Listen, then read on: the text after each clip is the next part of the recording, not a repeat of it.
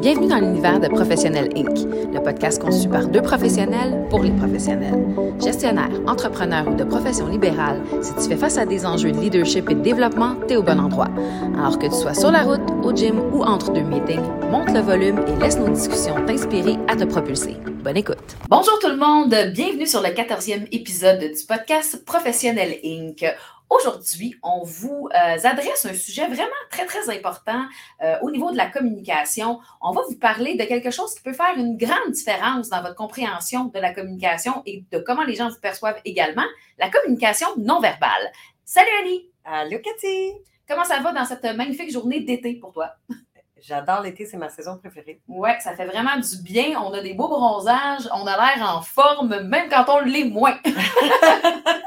c'est vrai qu'on a l'air moins fatigué. On a l'air moins fatigué, exactement. Ça fait du bien. Et je suis convaincue que ça transparaît dans notre non-verbal qu'on aime l'été. Oui, ça paraît. Je trouve que ça donne euh, du teint. Hein. On dit quand, quand tu as un petit peu de teint, ça te permet d'avoir l'air plus en santé, plus souriant. Exactement. Et plus, comme on dit, plus en forme. Donc, aujourd'hui, ce qu'on veut faire euh, à travers ce podcast-là, c'est vous donner des trucs et des astuces pour bien comprendre le non-verbal des gens avec qui vous allez euh, avoir des interactions et également de vous aider à ne pas tomber, encore une fois, dans des pièges de la communication non-verbale. Oui. Euh, bon, des trucs qu'on peut voir, hein, parce que c'est visuel, hein, le non-verbal, ça, des expressions faciales, on dit souvent faites attention à votre non-verbal. C'est, il parle beaucoup plus que les mots que vous allez dire. Donc, les, yeux, les sourcils, euh, le sourire, le non-sourire. Euh, c'est plus facile de lire quelqu'un par son non-verbal. Puis il y a des gens qui sont complètement, on dirait qu'ils n'ont pas d'expression. c'est très difficile de, de lire euh, sur leur visage qu'est-ce qu'ils sont en train de faire. Mais là, je parle de visage, mais il n'y a pas juste le visage. Il y a aussi les gestes. Hein. Il y a des gens qui gesticulent beaucoup. Mm-hmm. Euh, et ça peut paraître très passionné, ça peut paraître aussi quelqu'un qui est fâché. Hein. Quand on regarde de loin quelqu'un qui va gesticuler beaucoup, puis si tu associes ça, même avec son visage, tu vas dire, écoute, il est-tu fâché? Ouais, on, dirait, on dirait une chicane. On dirait une chicane, exactement. Euh, euh, interpréter la situation de loin grâce au non-verbal. Oui, puis, tu sais, quelque chose qu'on ne pense pas, c'est la posture. Donc, votre posture, euh, que vous soyez assis ou debout, c'est super important.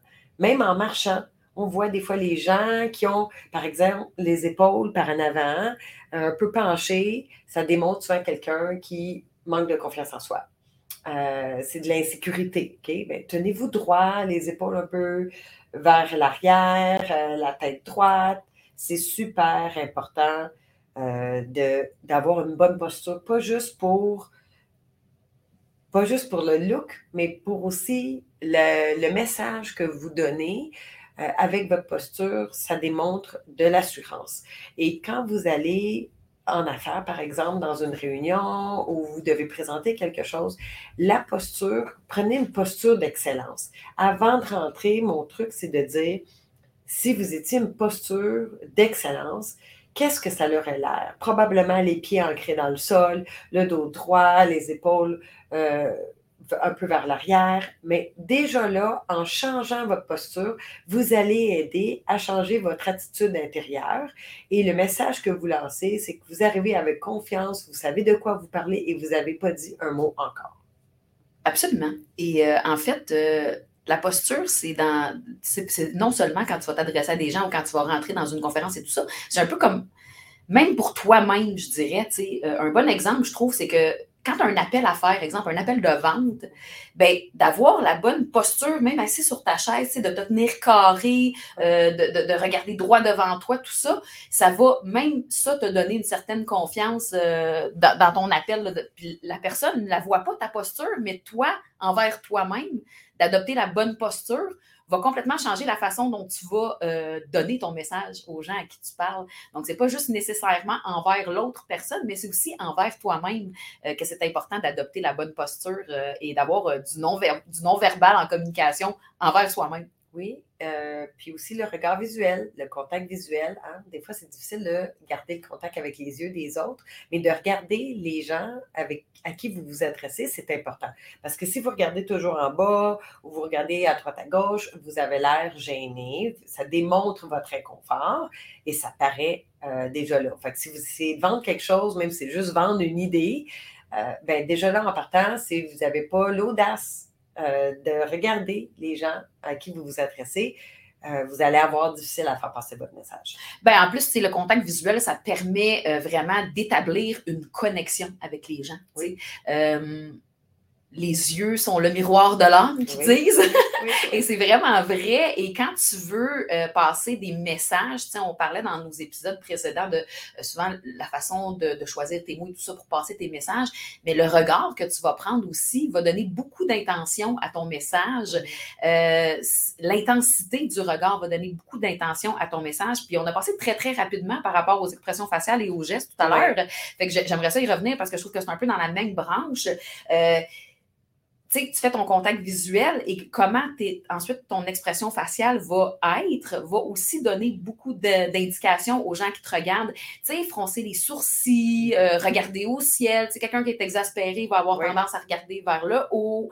Euh, quelqu'un qui, qui est pas quelqu'un qui est pas certain de comprendre ton message va avoir une espèce de grimace très visuelle. Tu sais, on va voir dans ses yeux, souvent on va plisser les yeux pour essayer de comprendre. On dirait que ça nous permet de, réfléchir quand on plisse les yeux.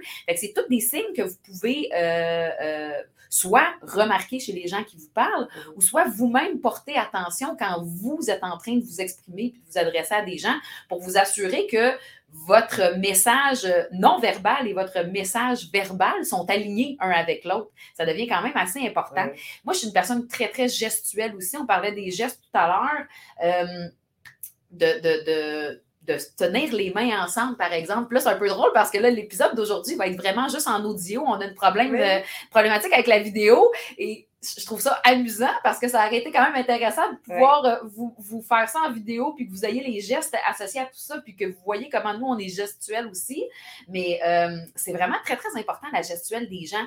Tu sais, souvent, on va faire des signes quand on veut dire que quelque chose est important. On va, on va faire des signes des mains vers l'avant pour montrer qu'il y en a beaucoup euh, fait que, c'est vraiment un bel, euh, une belle association d'aligner son non-verbal à son verbal quand on s'adresse à des gens, puis surtout quand on a un message d'impact à passer. Oui, c'est de la cohérence aussi. J'ai vu fréquemment des gens qui disent oui, le mot, mais qui sont en train de faire non avec la tête. Ah oui, ça, c'est très intéressant. Très, très intéressant. Est-ce que tu as une théorie ou est-ce que tu sais pourquoi les gens euh, vont avoir tendance à faire ça, dire et démontrer une incohérence comme ça?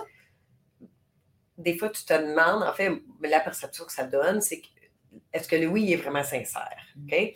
Ou est-ce que la personne veut dire oui, mais pense non? Il y a, comme un conflit interne, peut-être inconscient, euh, à ce moment-là, entre le mot et, le, non-verbal. Comme par exemple, quelqu'un qui va sourire, mais qui va avoir les bras croisés. OK? Euh, qu'est-ce que ça démontre? OK? Parce que les bras croisés, c'est d'être fermé. Euh, par contre, avec le sourire, est-ce que ça peut démontrer quelqu'un qui est arrogant ou qui veut démontrer qu'il est ouvert alors qu'il n'est pas du tout? Mm. euh, entre ce que son visage veut dire et ce que son corps dit aussi, il y a de l'incohérence. Donc, le message est complexe et quand ça vous arrive, posez des questions. Tu sais, euh, gênez-vous pas de valider au lieu de tomber dans des jugements ou des stéréotypes où la personne agit comme ça, c'est parce que ça, OK? Euh, vous connaissez pas nécessairement l'intention de la personne par son non-verbal, même si ça peut en dire beaucoup. Euh, c'est toujours bien de valider ce que vous êtes en train de voir, puis de dire je perçois ça, est-ce que c'est ça qui se passe? Absolument. Et euh, tu sais, je pense qu'il faut faire attention aussi, comme tu dis, non seulement par, par incohérence, mais tu sais, euh, je trouvais que c'est un très bon exemple que tu viens de donner. Tu parlais des bras croisés. Tu sais, les bras croisés, effectivement, c'est dit depuis toujours, c'est quelque chose que, les gens savent ou connaissent, c'est que d'avoir les bras croisés, généralement, c'est un signe d'être fermé, mais c'est pas nécessairement vrai non plus. Tu sais, ça, ça, peut arriver une situation où tu vas être en conversation avec quelqu'un, la personne va avoir les bras croisés, et des fois, ça va être parce que la personne est en train de réfléchir à ton message. Ouais. Ou, tu sais, donc, ça va. faut juste pas tomber trop rapidement jugement, dans le jugement, comme tu disais. Puis, euh, ça, ça fait partie un peu de, de ce qu'on vous disait en début d'épisode, des pièges de la communication non verbale, de, de- de tomber dans le jugement et ou dans les stéréotypes, parce qu'il y a effectivement certains signes comme ça qu'on peut donner et que sans nécessairement être incohérent, on va juste avoir une habitude de, de- se positionner d'une façon ou de faire tel geste dans telle situation et ça peut être mal interprété. Donc, euh, je trouve ça vraiment important que les gens prennent la peine de valider quand on a l'impression que le non-verbal ne fit pas avec le reste euh, de, de- la communication qu'on est en train d'avoir avec cette personne-là. Oui, puis tu sais, comme quand on est en réunion, par exemple, à, une table, quand tu as un point à vendre, euh, en général, la bonne posture serait d'être assis droit ou même à côté, un peu sur la table, comme avancé. Comme ça, ben, ça donne un engagement envers la Ouverture, conversation, une ouverture. Si la conversation, elle est tendue, c'est peut-être bien de se reculer dans la chaise ou quand vous êtes en mode écoute, de se- à côté de vous sur la chaise et ça démontre, tu laisses la place à l'autre personne. Absolument. C'est d'ailleurs, c'est ce qu'on appelle en fait la proximité physique et c'est vraiment très, très important en communication non verbale. Euh, d'ailleurs, le- tout le concept de la bulle aussi des gens, de respecter la bulle des gens dans le non-verbal. Il y a des gens qui sont très, euh, qui ont tendance à, à- à vouloir toucher ou qui Ouais. parlent puis qui, se- qui, qui vont avoir une tendance à se rapprocher de toi, à venir très près de ton visage ou, euh, ça peut être extrêmement agressant pour les gens. Fait que de par cette façon-là d'avoir du non-verbal, vous, soyez attentif au non-verbal de la personne à qui vous allez avoir cette proximité-là. Et si vous ressentez ou voyez dans son visage, dans ses expressions faciales ou même dans sa posture qui serait dit qu'il y a un inconfort, ben à ce moment-là, vous savez que vous êtes en train de ne pas respecter sa bulle. Oui, oui, c'est bon ce que tu dis. Euh, puis que, comme je disais tantôt, valider avec des questions ouvertes ce que vous avez perçu. Euh, ça m'est arrivé fréquemment de me faire dire euh, tu avais l'air fâché, alors que j'étais juste vraiment concentrée quand je passais dans le corridor et j'ai pas vu l'autre personne. Fait que j'ai pas nécessairement souri. Euh, donc, la personne a tout de suite interprété que j'étais fâchée alors que j'étais pris dans mes pensées, un sujet spécifique, peu importe. Euh, puis là, je dis, ben, merci de me l'avoir validé. J'étais juste vraiment concentrée. Fait que je préfère qu'elle me valide au lieu d'être restée sur la perception que j'étais fâchée alors que j'étais juste euh, pris dans mes pensées, un peu dans la lune. Là. Ben oui, ben puis tu sais, souvent justement, tu sais, quand on est, dans- quand on est, on est au travail, on travaille sur des projets, sur des dossiers ou peu importe, euh, on est dans notre tête, tu veux, veux pas, là, tu sais. Puis quand on est dans notre tête, ben on n'est pas nécessairement conscient de quoi on a l'air. Ouais, Tu sais, donc, c'est sûr que ça peut être vu euh, d'une drôle de façon, mais euh, oui, valider, c'est toujours une bonne façon de le faire. Puis faites attention quand vous êtes en réunion, en grand groupe, euh, si vous êtes une personne qui a tendance à être lunatique et ou à tomber facilement là, dans, vos pensées, ben, sachez que votre non-verbal risque de vous trahir et euh, c'est- amusant de faire l'exercice d'observer les gens quand Oui. on est dans une réunion parce que le non-verbal en réunion parle beaucoup.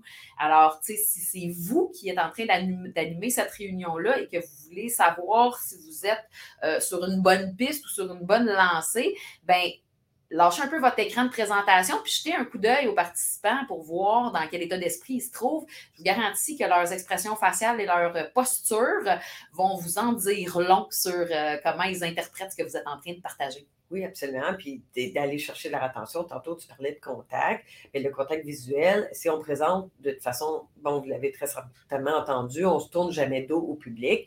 Euh, c'est pas juste pour valider comment ils sont en train de recevoir le message, mais c'est aussi une question de respect.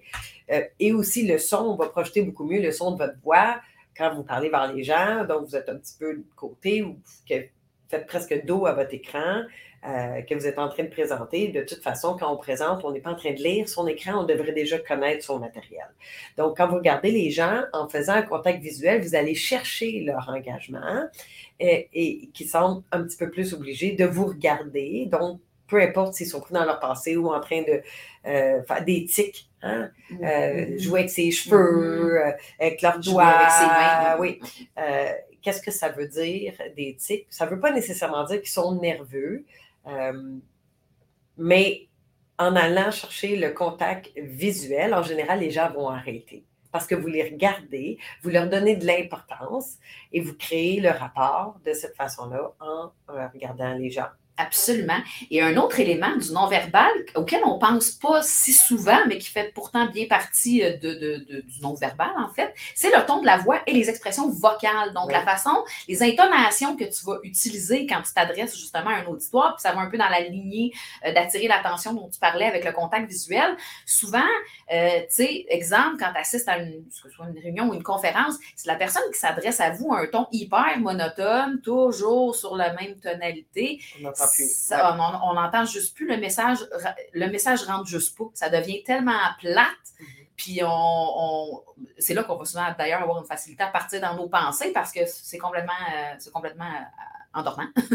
Et l'intonalité que vous allez utiliser va faire une grosse différence dans l'attention que vous allez capter de, vos auditeurs. Oui, puis on parlait de tics tout à l'heure, mais il y a des tics vocaux mhm. aussi, mhm. comme ou des gens qui vont répéter toujours le même mot. Je me rappelle d'un professeur à l'université euh, pendant mon MBA et c'était un cours de 8 à 5. Fait que c'est long, euh, vraiment très long, plusieurs heures, toute la journée. Et il répétait toujours à ce moment-là. Donc, à ce moment-là, à ce moment-là, et des fois trois fois dans la même phrase, à un point où je les comptais.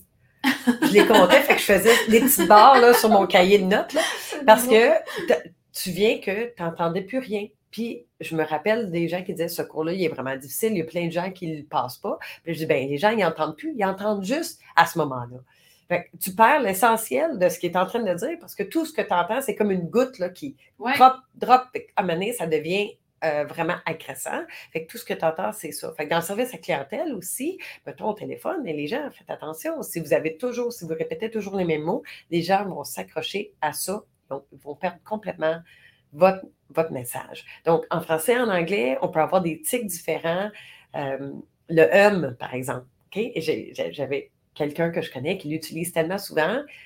C'est une personne quand même insécure, mais je dis travaille à pas mettre un hum à chaque trois syllabes. C'est vraiment dérangeant pour les personnes qui écoutent.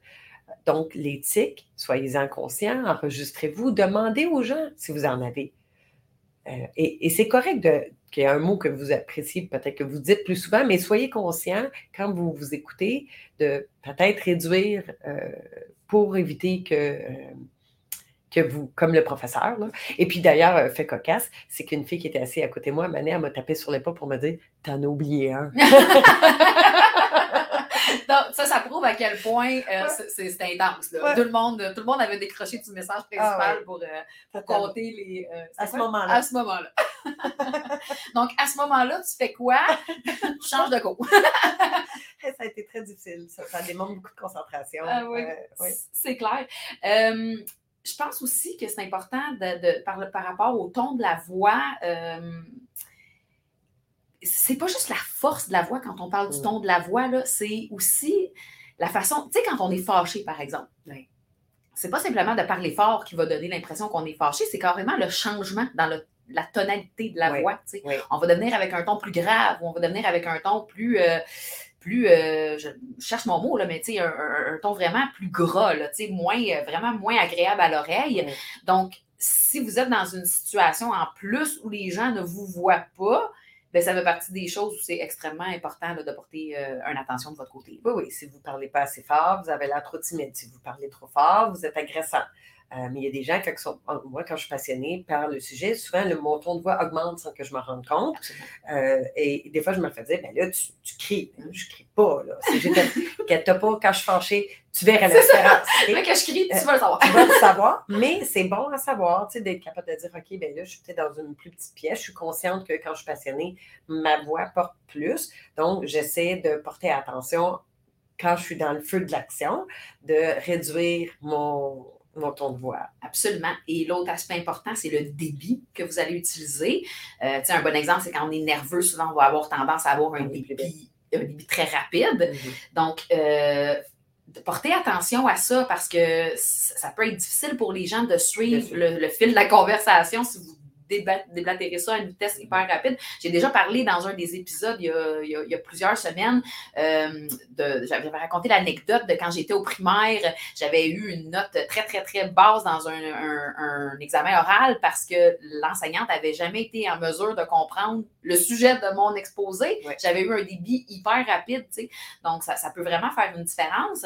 Et un peu comme la monotonie, si vous avez un débit beaucoup trop lent, c'est aussi difficile de s'accrocher à votre message parce que là, on essaie de, garder le fil. vous allez voir, si vous parlez vraiment très lentement, vous allez voir, les gens vont avoir tendance à s'avancer vers vous comme pour vous faire accélérer.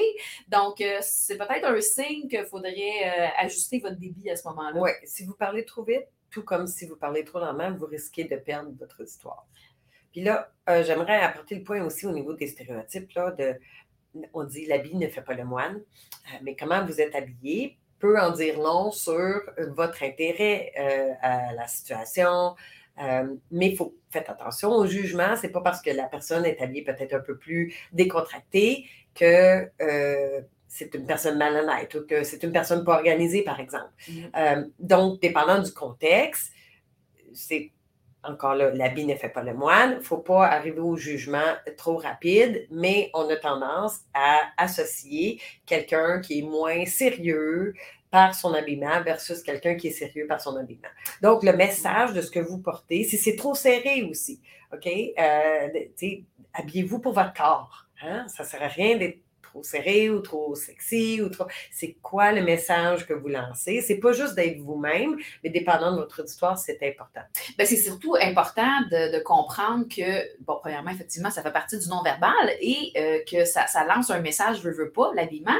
Et il y a des moments pour s'habiller de certaines façons. Mm. Euh, moi, je trouve ça très cute, le crop top. Je le porte moi-même la fin de semaine quand je sors avec mes amis, mais je ne porterai pas ça au bureau. Je ne pas, n'irai pas rencontrer des clients avec une jupe qui est euh, trop courte non plus. Ou une blouse euh, Ou, ben voilà. Fait il, y a, il y a des, comme, des situations où on peut porter certains vêtements. C'est correct que tu sois avoir un show si à, à, à, Lollapalooza, mais c'est pas la même affaire si tu es en train de donner une conférence d'affaires sur le leadership devant 800 personnes. Fait que c'est vraiment. Donc, non, on n'a pas tombé dans le jugement, mais si vous voulez aussi donner euh, une image qui est cohérente avec le message que vous souhaitez que les gens retiennent, ben, c'est assez important d'avoir euh, cette, cette cohérence-là. Absolument. Ce que vous présentez verbalement et visuellement. Oui, et si votre public, faites attention aux différences culturelles des fois ce que vous portez ou, les expressions des gens, ah. ça peut être correct dans une certaine culture comme ça pourrait ne pas l'être dans une autre. Donc, si vous connaissez votre public, hein, s'il y a des gens dans la salle, euh, adaptez votre message en fonction de si c'est très religieux, pas très religieux, peu importe quels sont les gestes qui pourraient offenser mon auditoire, euh, mm-hmm. ben, renseignez-vous d'avance. Et euh, c'est très important, ça. Pour vrai, je pense que c'est quelque chose auquel on ne pense pas suffisamment.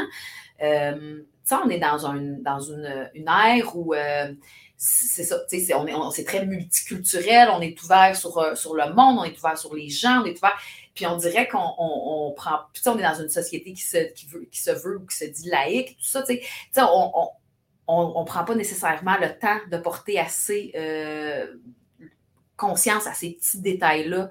Puis ça peut vraiment choquer. Ça peut vraiment choquer les gens et euh, faire en sorte que tout le beau travail que vous avez mis derrière le message que vous voulez porter, euh, plus du tout de porter. non. Si vous avez insulté juste par votre habillement ou certaines paroles euh, ou certains gestes qui se font, qui ne se font pas, ou que les autres s'attendent à ce que vous fassiez. Mm-hmm. on ne peut pas tout savoir. Là. Non, non, tout à fait, mais, il y a des. Je pense qu'il y a un minimum à aller chercher, se renseigner. Euh, en conséquence. Puis ça, ça s'applique tellement aussi, tu sais, euh, sur un autre sujet, mais ça s'applique tellement aussi à quand vous voyagez. Prenez donc le temps de faire ces petites recherches-là, de savoir où vous allez puis comment vous pouvez vous exprimer. C'est quoi, comment vos moyens d'expression, autant verbal que non verbal, ça peut vous empêcher de, vous retrouver dans des situations un peu plus fâcheuses, disons-le ici. Exact. Un des pièges qu'on n'a pas encore abordé, que je pense que ce serait vraiment important d'aborder pour clôturer cet épisode-là, c'est les biais personnels. Hein. Mm-hmm. Donc, vos, propres préjugés, vos, petits, euh, vos petites voix intérieures qui vous disent, euh, qui vous disent des jugements et des interprétations, euh, qui vous influencent dans votre jugement et dans vos interprétations. Oui, puis aussi, des jugements préconçus, soit de soi-même ou des autres, va affecter, ça va paraître dans votre non-verbal. S'il y a quelqu'un qui vous vous entendez pas nécessairement avec cette personne-là, vous avez beau sourire, le sourire, est-ce qu'il va être aussi franc? Euh, quand vous allez le voir, peut-être que vous avez tendance à vous à tenir un petit peu plus loin de cette personne-là que des autres, ça va paraître. Euh, donc, il y a un gros travail sur soi aussi en fonction euh, de, l'opinion préconçue qu'on a des autres et de soi-même qui indirectement pourrait transpercer dans votre non-verbal. Absolument. Donc, de ne pas se laisser euh, influencer par ces choses-là, euh, surtout dans des euh, contextes de travail.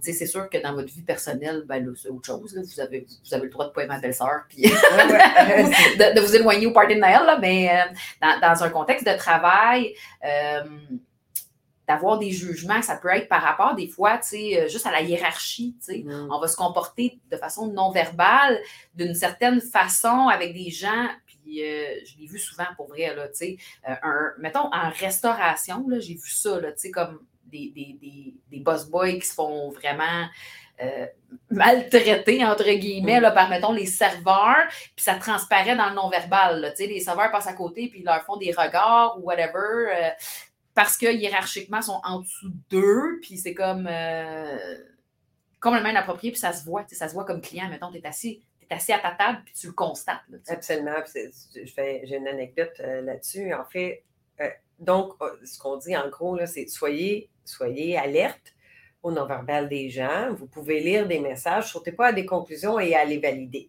Et l'anecdote que je veux dire, c'est, bon, visiblement, on parle français, donc en anglais, j'ai un accent francophone. Et, mais j'ai souvent des amis de Toronto qui viennent ou des gens du travail qui viennent. Et là, quand je suis dans une conversation en anglais, ben c'est arrivé qu'on arrive au restaurant et là, je suis en train de parler en anglais, donc je demande en anglais, bon, euh, euh, une table pour deux, bon, juste parce que là, c'était c'était le langage que j'étais déjà dans la conversation, je n'ai pas pensé switcher. Et euh, l'hôtesse m'avait fait un regard, là, gros jugement. J'avais, j'avais perçu ça, puis j'étais, mon Dieu, pourquoi qu'elle me regarde comme ça? puis après, elle s'est mise à nous parler en français à la table parce qu'elle détecte que moi, je suis francophone. Fait ce que j'ai perçu dans son visage, c'est, c'est puis là, j'ai pas trop validé parce que c'est la, c'est la serveuse, mais de dire comme si je me prenais pour quelqu'un d'autre. OK? Euh, et là, j'ai changé en français, puis j'ai dit Mon ami vient de Toronto, elle ne parle pas français. Est-ce que ça serait possible d'avoir un menu en anglais? Maintenant, c'est plus ça, là, on scanne, là, mais dans ce temps-là, il y avait des menus en français, puis il y avait des menus en anglais. Mm-hmm. Puis là, tout de suite, quand j'ai validé avec elle, où j'ai dit ben, Mon ami vient de Toronto, son non-verbal a changé, tout illuminé, gros sourire Ah, ben oui, pas de problème. Puis là, après, j'ai expliqué à mon amie ce qui venait de se passer. Mm-hmm. Puis là, elle a dit Ah, bonjour. Elle a essayé de dire un mot pour que l'autre. Mais j'ai appris maintenant, chaque fois que je suis avec une amie qui parle juste anglais, j'arrive ici au Québec, ben, je vais commander en français, mm-hmm. puis après, je le dis, mon ami vient de Toronto, je le dis. Je l'introduis d'avance pour éviter des jugements comme ça. Puis vous pourriez me dire, on s'en fout que la serveuse a tout jugé ou quoi, c'est quoi. Effectivement, euh, mais toutefois, j'ai catché dans son euh, visage et ça pourrait arriver dans d'autres situations plus importantes Absolument, mais ça prouve à quel point, ça prouve la force du non-verbal. Cette personne-là t'a rien dit, là, elle t'a pas, euh, pas mal, euh, mal parlé ou mal servi ou quoi, que ce soit. Elle t'a juste simplement pu constater son mécontentement en voyant son expression faciale changer. Exact. C'est vraiment super important.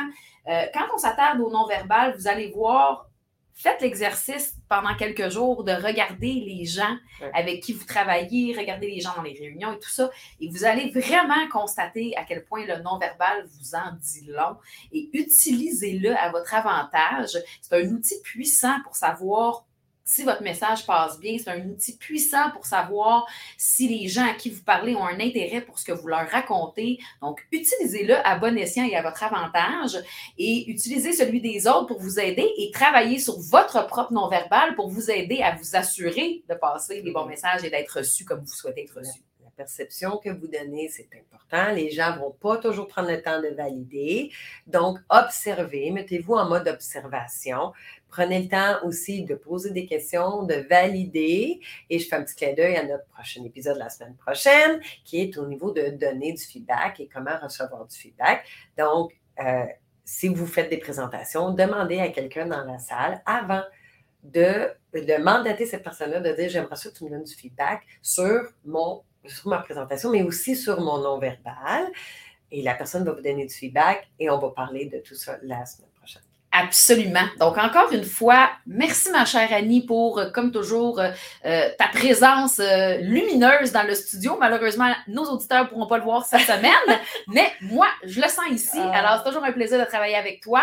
Très hâte de te retrouver la semaine prochaine pour ce sujet extrêmement important qui sera d'ailleurs le dernier épisode à proprement dit du euh, thématique communication. Et nous recevrons par la suite notre deuxième invité euh, de euh, la série de podcasts en carrière, donc qui, est ma bonne amie Janaina Borgas, qui va venir nous entretenir de comment elle utilise la communication dans son travail de stratège d'affaires. Génial, j'ai vraiment hâte. Super. Alors, on se retrouve la semaine prochaine pour le dernier épisode avant notre, euh, notre invité. Et euh, d'ici là, ben, profitez du beau temps et euh, amusez-vous. Profitez de l'été. C'est fait pour ça. Les terrasses. Regardez le monde, regardez leur non-verbal et passez une excellente semaine. Oui, bonne semaine tout le monde.